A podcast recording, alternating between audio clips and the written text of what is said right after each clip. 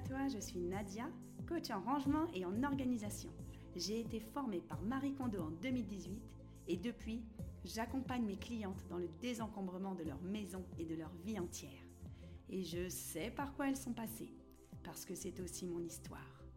Chaque semaine, je te propose d'embarquer avec moi sur mon chemin de développement personnel, en partageant mes expériences, mes réflexions, mes coups de cœur. Je suis convaincue que faire de la place chez soi, c'est faire de la place en soi. Alors, tu embarques avec moi pour ce nouvel épisode?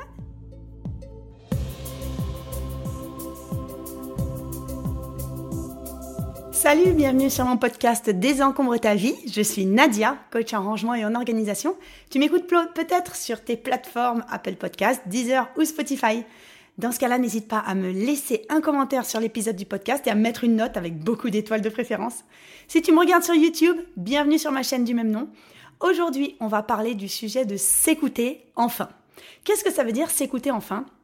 Je voulais partager avec toi qui m'écoutes et avec vous toutes et tous qui m'écoutez euh, un chemin que je fais depuis quelques temps, ça doit faire à peu près un an, qui est d'écouter les émotions qui m'arrivent et d'écouter les, sentiments, les choses que je ressens pour avancer. Je vais te donner des exemples et je vais entrer dans le concret. Euh, moi, j'ai souvent dit que je ressentais que j'avais la tête qui était coupée du corps donc ça veut dire que j'étais très cérébrale, très dans le mental, dans l'intellectuel, et que je ne savais pas lire mes émotions, je savais pas lire ce qui me traversait, je savais pas lire ce qui se passait dans mon corps. Par exemple, une anecdote pas rigolote du tout, mais il y a à peu près 15 ans, euh, j'avais eu, euh, j'avais fait une infection du rein qui s'appelle une pyélonéphrite. Et euh, cette infection du rein, avant que ça arrive à quelque chose de grave, ce qui était mon cas, il, se passe des choses. C'est-à-dire que tu as de la fièvre depuis plusieurs jours, tu as mal au rein, tu peux plus marcher, t'as la migraine, enfin plein de trucs. En fait, effectivement, j'avais tout ça. C'est-à-dire que je tremblais de froid depuis, depuis des jours, j'étais dans mon lit euh, depuis au moins deux jours. Ça faisait une semaine que j'avais un lumbago, c'est-à-dire je me disais ah bah j'ai mal au dos donc je marchais plié en deux. Et puis comme cette époque-là j'avais énormément de migraines, je prenais de l'ibuprofène en rafale bah, euh, contre la migraine. Mais en fait tout ça c'est que j'avais pas du tout la migraine. J'avais donc une infection rénale, mais j'écoutais pas la globalité de mon corps et je me concentrais sur des petits détails. J'ai la migraine, j'ai un lumbago et j'ai froid alors qu'en fait j'avais une infection et j'avais de la fièvre. Donc ça s'est bien terminé, j'ai pas perdu mon rein, Dieu merci. Mais je m'étais rendu compte à ce moment-là, je me rappelle mon généraliste m'avait dit, euh, parce que je lui avais dit, oh ben moi j'arrive à m'auto-diagnostiquer, il m'avait dit, euh, vous êtes un très mauvais médecin pour vous-même, je préfère que vous veniez me voir et que vous preniez pas de décision hâtive ou justement pas de décision. Et ça m'avait fait beaucoup rire, parce que je m'étais dit, euh, en fait je suis pas capable de m'écouter. Je suis pas capable de ressentir ce que j'ai, je suis pas capable d'accorder de l'attention, de l'attention à ce que je ressens. Et bah j'étais pas fière de moi, je me disais c'est bizarre euh, parce que je dois quand même me chérir, faut quand même que je m'occupe de moi-même et je ne sais pas le faire. Donc c'est vrai qu'à partir de ce jour-là, je me suis dit je vais être plus vigilante. Dès que je vais avoir quelque chose, je vais pas hésiter à aller chez le médecin. Pour mes enfants, je l'ai appliqué, mais dès le début, c'est-à-dire que dès que mes enfants avaient de la fièvre, je me rappelle ma fille bébé pendant un an, elle a fait des otites à répétition. Dès qu'elle avait de la fièvre, je l'emmenais chez le médecin. Alors qu'il y en a beaucoup qui disaient, mais non, mais il faut attendre 48 heures ou 72 heures avant d'aller. Non, non, non. Et à chaque fois, elle avait une double otite. Donc, je me disais, j'ai bien fait. J'ai bien fait. Je préfère aller chez le médecin, le médecin pour rien plutôt que de ne pas y aller, que ma fille souffre, etc. Pourquoi je raconte ces anecdotes? Parce que j'ai fait un chemin depuis de me dire, il faut que j'écoute ce qui se passe en moi. Donc j'ai eu plusieurs démarches, j'ai eu plusieurs étapes. La première, j'en avais parlé dans un épisode de podcast précédent. C'était de lire mes émotions, de gérer mes émotions. Par exemple, j'avais une émotion négative. Je te donne un exemple concret. Euh, j'ai une conversation téléphonique avec quelqu'un pour mon travail. Ça se passe bien ou ça se passe pas moyennement bien. Et là, je ressens, par exemple, euh, au niveau de l'estomac, un pincement, un truc où je suis pas à l'aise. Avant, je, me serais dit, oh là là, euh, je ressens un truc vite, il faut que je, chasse cette idée, il faut que je chasse cette émotion. Et j'allais penser à quelque chose d'autre, j'allais faire toute une gymnastique mentale pour chasser une émotion inconfortable. Donc parfois on dit une émotion négative, bon, je sais pas. En tout cas, une émotion inconfortable.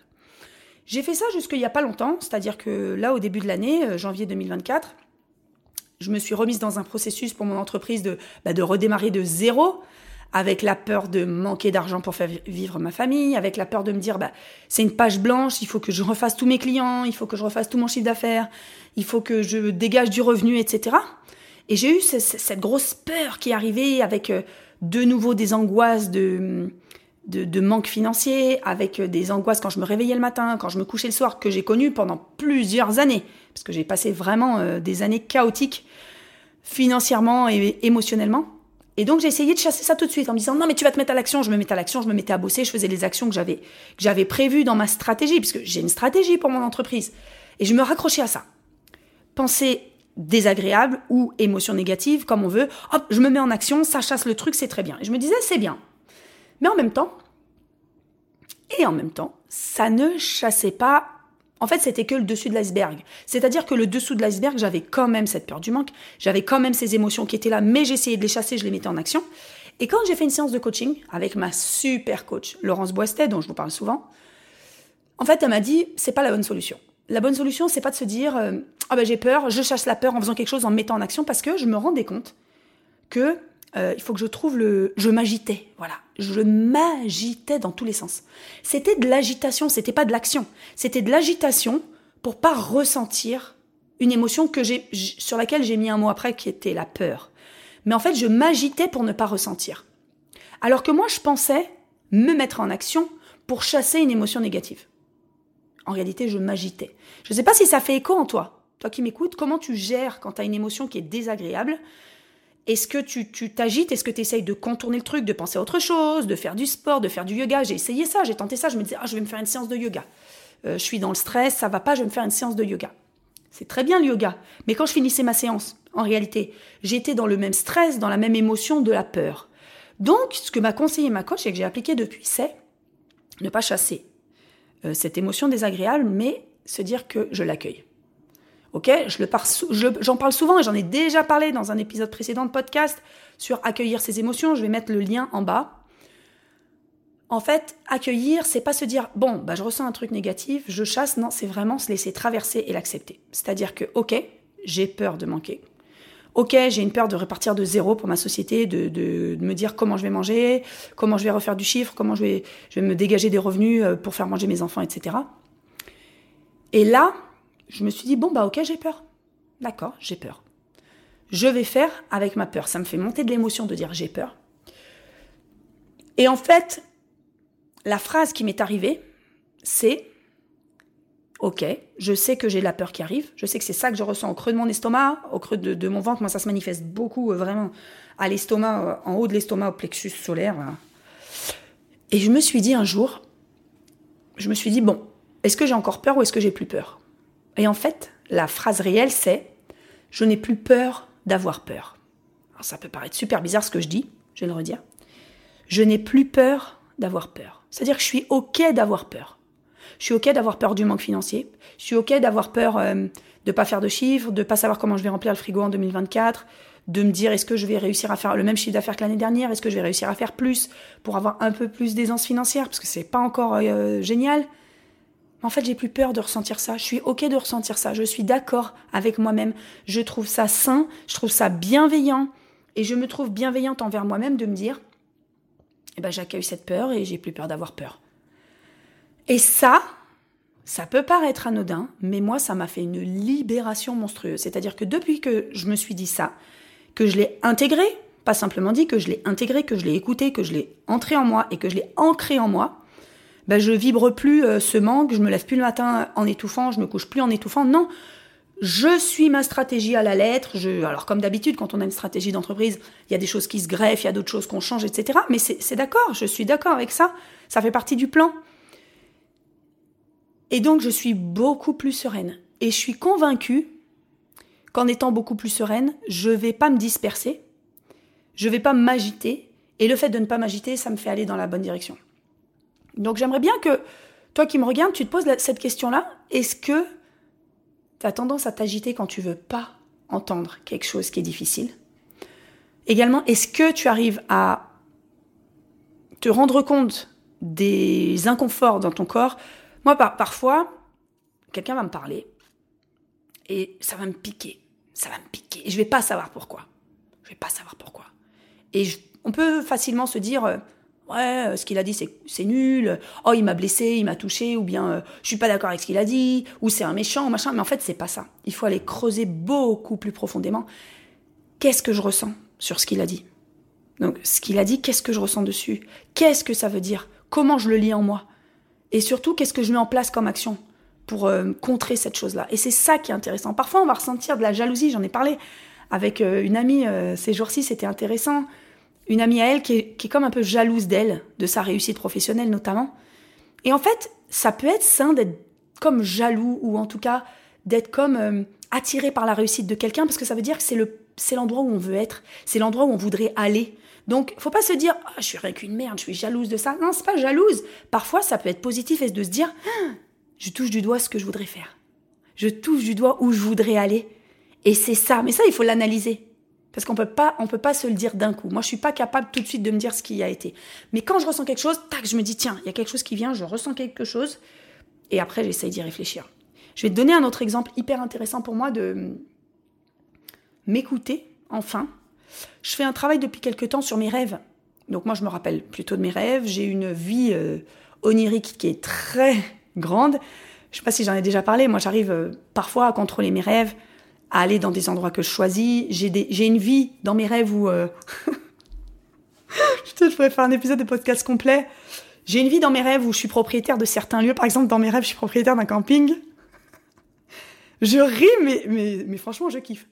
Et parfois, j'y retourne et je fais des aménagements. Par exemple, cette année, dans mon, dans mon terrain de camping, euh, j'ai aménagé euh, un poney club pour les enfants. Et l'année dernière, j'avais mis un terrain de boules. Tu vois Et en fait, je retourne dans ce même endroit et je conduis des travaux et je vois des gens et on joue aux boules et tout. Bon, je te raconte ça pourquoi? Parce que quand je me réveille le matin, quand mon réveil sonne, je prends le temps en fait d'être encore dans un demi-sommeil, de fermer les yeux et de me rappeler de ce dont j'ai rêvé et d'essayer d'analyser dans mon inconscient qu'est-ce que ça veut dire, où j'en suis, comment me lire. Parce qu'on n'est pas très bon pour lire notre stress, on n'est pas très bon pour lire nos émotions. C'est super difficile de savoir euh, à quel niveau de stress on est. Est-ce que euh, si j'ai du reflux euh, gastro-œsophagien, c'est parce que je suis angoissée, je sais pas moi, dans ma relation de couple, ou bien dans mon travail, ou bien j'ai un souci avec mes enfants, ou j'ai un souci avec mon ex, ou c'est ma santé qui me gêne. En fait, c'est super dur de savoir ça. Donc moi, j'essaye de faire ce travail-là sur l'analyse de mes rêves. Donc je reste les yeux fermés dans mon lit, dans, vraiment dans un état de demi-sommeil. C'est un état qui est assez connu en, je sais pas si c'est en, méditation ou j'en sais rien, c'est un état un petit peu comme l'hypnose, où on est entre deux états de conscience et on a vachement plus accès à notre inconscient. Et donc j'essaie de me remémorer ce, dont j'ai rêvé et d'essayer de l'analyser avec mon filtre. Avec mon filtre. Parce que par exemple, quand on dit Oh, tu perds tes dents dans un rêve, ça veut dire ça, en fait c'est pas vrai, hein, parce que c'est quelle analyse j'en fais moi? Euh, par exemple, pendant quelques temps, je rêvais que je prenais le TGV et tout allait très vite et j'étais dans un bus, j'étais dans un TGV. En fait, je fonçais. Ça peut être euh, je fuis une situation ou ça peut être euh, je suis une fusée, j'ai envie d'être une fusée dans mon business. Et ce sont deux choses qui sont complètement antinomiques. Je fuis la situation où je vais vite dans mon business et je, rien ne m'arrête. Ça dépend vraiment de l'interprétation que j'en fais. Moi, l'interprétation que j'en faisais, c'est faut que ça fonce, je fonce, je m'arrête pas, j'y vais. Bon, depuis, depuis ça, j'ai repris des trains et j'ai fait des pauses dans mes rêves. C'est-à-dire je prenais un train, un peu genre euh, l'Orient Express, et je faisais des pauses, et je visitais, et je profitais de la vue, et je reprenais le train, et d'ailleurs l'Orient Express ne va pas vite.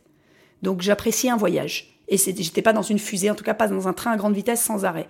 Donc pour moi, ce travail de l'inconscient, il était possible que si j'avais analysé avec mon filtre ce qui m'était arrivé et ce que j'avais analysé dans mes rêves. J'espère que j'ai perdu personne parce que je, pars un peu loin dans mes délires. Donc je sais pas si toi, tu as déjà réussi à faire ça, cette analyse-là, si tu fais des voyages dans tes rêves ou pas, dis-moi ça en commentaire. Bon, je sais pas si on est beaucoup dans ce monde-là, mais peut-être que tu es dans mon équipe. ça me plairait de savoir que j'ai des copines qui sont dans la même team.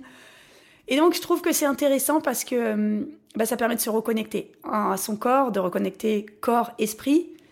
Euh, moi, ce que j'avais aimé euh, l'année dernière pendant ma retraite pour femmes, que j'ai animée avec mon amie et coach Fanny Perron, elle avait dit, j'avais beaucoup aimé, elle parlait de la reconnexion Cœur, corps, esprit. Cœur, corps, esprit. Et ça m'a beaucoup parlé. J'ai je me suis beaucoup vue avec un alignement où comment tu arrives à reconnecter tout ça sans que ça soit coupé. Et je trouve que ce travail, il est, vraiment puissant parce qu'il nous reconnecte bah, à tout notre être. On peut pas être qu'un cerveau ou on peut pas être qu'un corps. Moi, j'ai toujours été pendant très longtemps qu'un seul cerveau et ça m'aide à la reconnexion à mon corps et ça m'aide aussi à être plus chaleureuse dans l'accueil de mon corps et de mes émotions et beaucoup plus bienveillante avec mon corps. J'espère que cet épisode t'a plu. Euh, dis-moi en commentaire si ça a fait écho à quelque chose en toi. Partage-moi euh, bah, ce que toi tu ressens avec tes émotions, comment tu les accueilles, comment tu te laisses traverser ou pas. Peut-être que tu étais comme moi euh, il y a quelques années. N'hésite pas donc à me laisser un commentaire sur YouTube, un sur les plateformes de podcast. Merci pour ton soutien et je te dis à très bientôt. Ciao ciao